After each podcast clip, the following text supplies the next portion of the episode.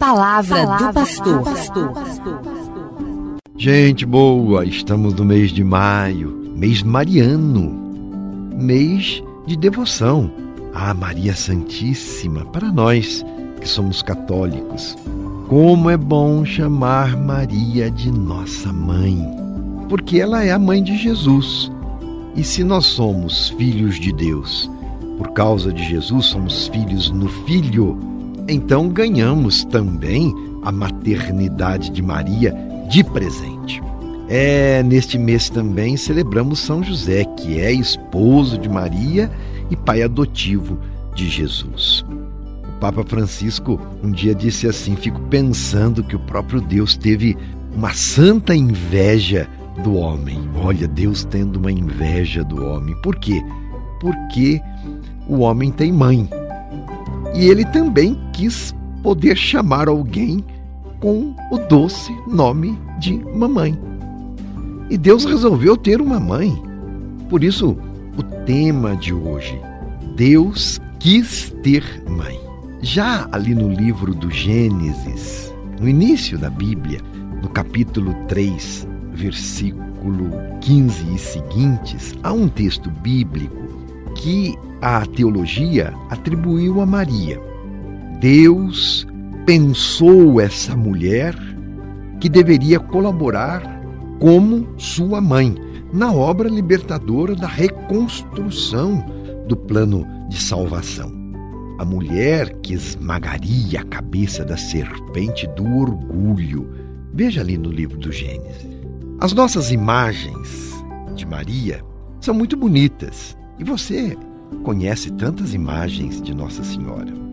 São diversas representações marianas e elas estão espalhadas pelo mundo inteiro. Até coroamos Maria, reconhecendo a sua alta dignidade humana e por ela ter encontrado em Deus graça, simpatia, ternura. Por isso nós coroamos Maria.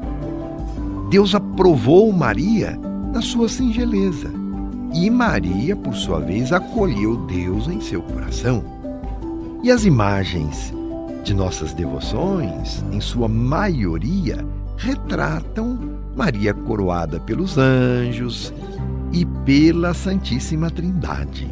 São imagens lindas, mas não podemos nos esquecer que Maria foi uma mulher simples, que ela foi dona de casa que ela cozinhava, lavava, cuidava do marido e do filho, como qualquer outra mulher.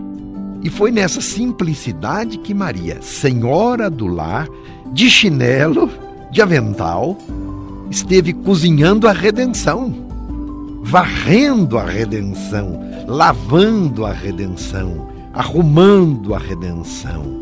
Olha que bonito, né? Essas imagens. Ela é mulher do povo Nunca podemos nos esquecer, apesar das imagens refletirem uma figura assim espetacular. Ela é espetacular, sim, mas por sua simplicidade. Mas Maria, mulher simples e do povo, também estava atenta à realidade sofrida da sua época. Ela não era uma mulher assim alienada. Ela não se calou frente às injustiças e conhecia o poder de Deus em favor dos mais pequeninos. Maria é o retrato das mulheres que também hoje se posicionam contra a opressão, denunciam as injustiças, as mulheres que desmascaram o poder e o jugo dos poderosos sobre os mais fracos. Como está escrito no canto do Magnificat, Veja ali em Lucas, capítulo 1, versículo 46 e seguintes. É o Magnificat. Engana-se então quem pensa que Maria era uma pessoa que desconhecia o seu tempo e a sua história, como se fosse uma mulher ideal. Não, Maria tinha os pés no chão. Maria, mãe do Redentor, auxiliadora com o filho, gritou, denunciando o que ela via contrário ao plano de Deus. Vamos rever este canto? Assim diz o canto do Magnificat: A minha alma engrandece o Senhor, e meu espírito exulta em Deus, meu Salvador, porque olhou para a condição humilde de sua serva. Todas as gerações, desde agora, me chamarão bem-aventurada, porque o poderoso fez por mim grandes coisas. Santo é o seu nome, e a sua misericórdia se estende de geração em geração sobre aqueles que o temem. Ele manifestou poder com seu braço e dispersou os soberbos nos pensamentos de seu coração. Depôs os poderosos de seus tronos e exaltou os de condição humilde.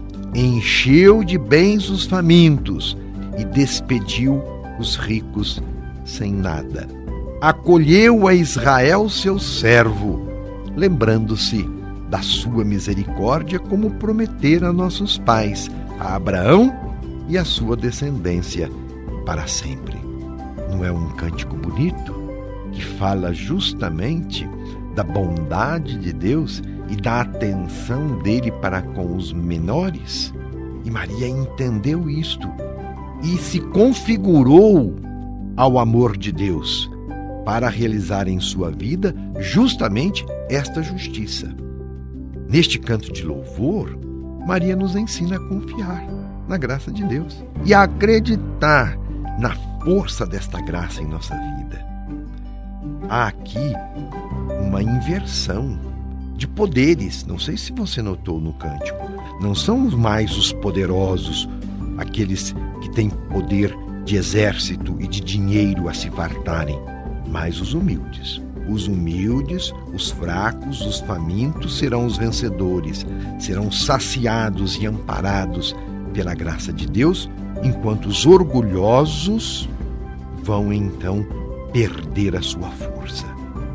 O que Maria canta é o próprio retrato de Deus revelado por Jesus na cruz. O reino anunciado é para os humildes. São eles os filhos e filhas de Deus que acolhem a boa notícia e que terão então salvação. Na pequenez de uma mulher, Deus revelou o seu projeto de amor para com toda a humanidade. E só assim entendemos por que Maria é coroada. É nesse sentido, porque ressalta a dignidade da humanidade na pessoa dela. E porque, assim, ela é retratada como rainha. A mulher simples do povo, humilde e comprometida com a causa dos pobres, alcança então a mais elevada dignidade de criatura de Deus. Maria foi fiel fiel e levou até o fim a sua missão e continua a nos inspirar em nosso tempo para vivermos como discípulos de Jesus Cristo, assim como ela foi perfeita discípula de seu filho Jesus, para anunciar esperança e levar amor a quem precisa.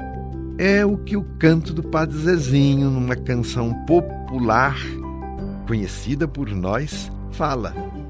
Maria que eu quero bem, Maria do puro amor. Igual a você ninguém, mãe pura do meu Senhor. Em cada mulher que a terra criou, um traço de Deus Maria deixou, um sonho de mãe Maria plantou para o mundo encontrar a paz.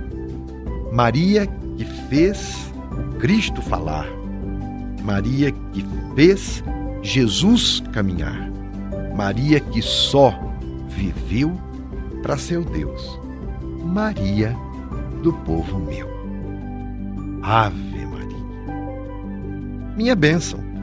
E continuaremos o nosso encontro mariano, refletindo agora sobre os dogmas, as verdades de fé proclamadas pela Igreja sobre esta figura humana, esplendorosa, que é Maria, a mãe de Jesus. E você sabe o que é um dogma? Então vai ficar sabendo, se não sabe, na próxima reflexão nossa. Um abraço. Você ouviu Palavra do Pastor.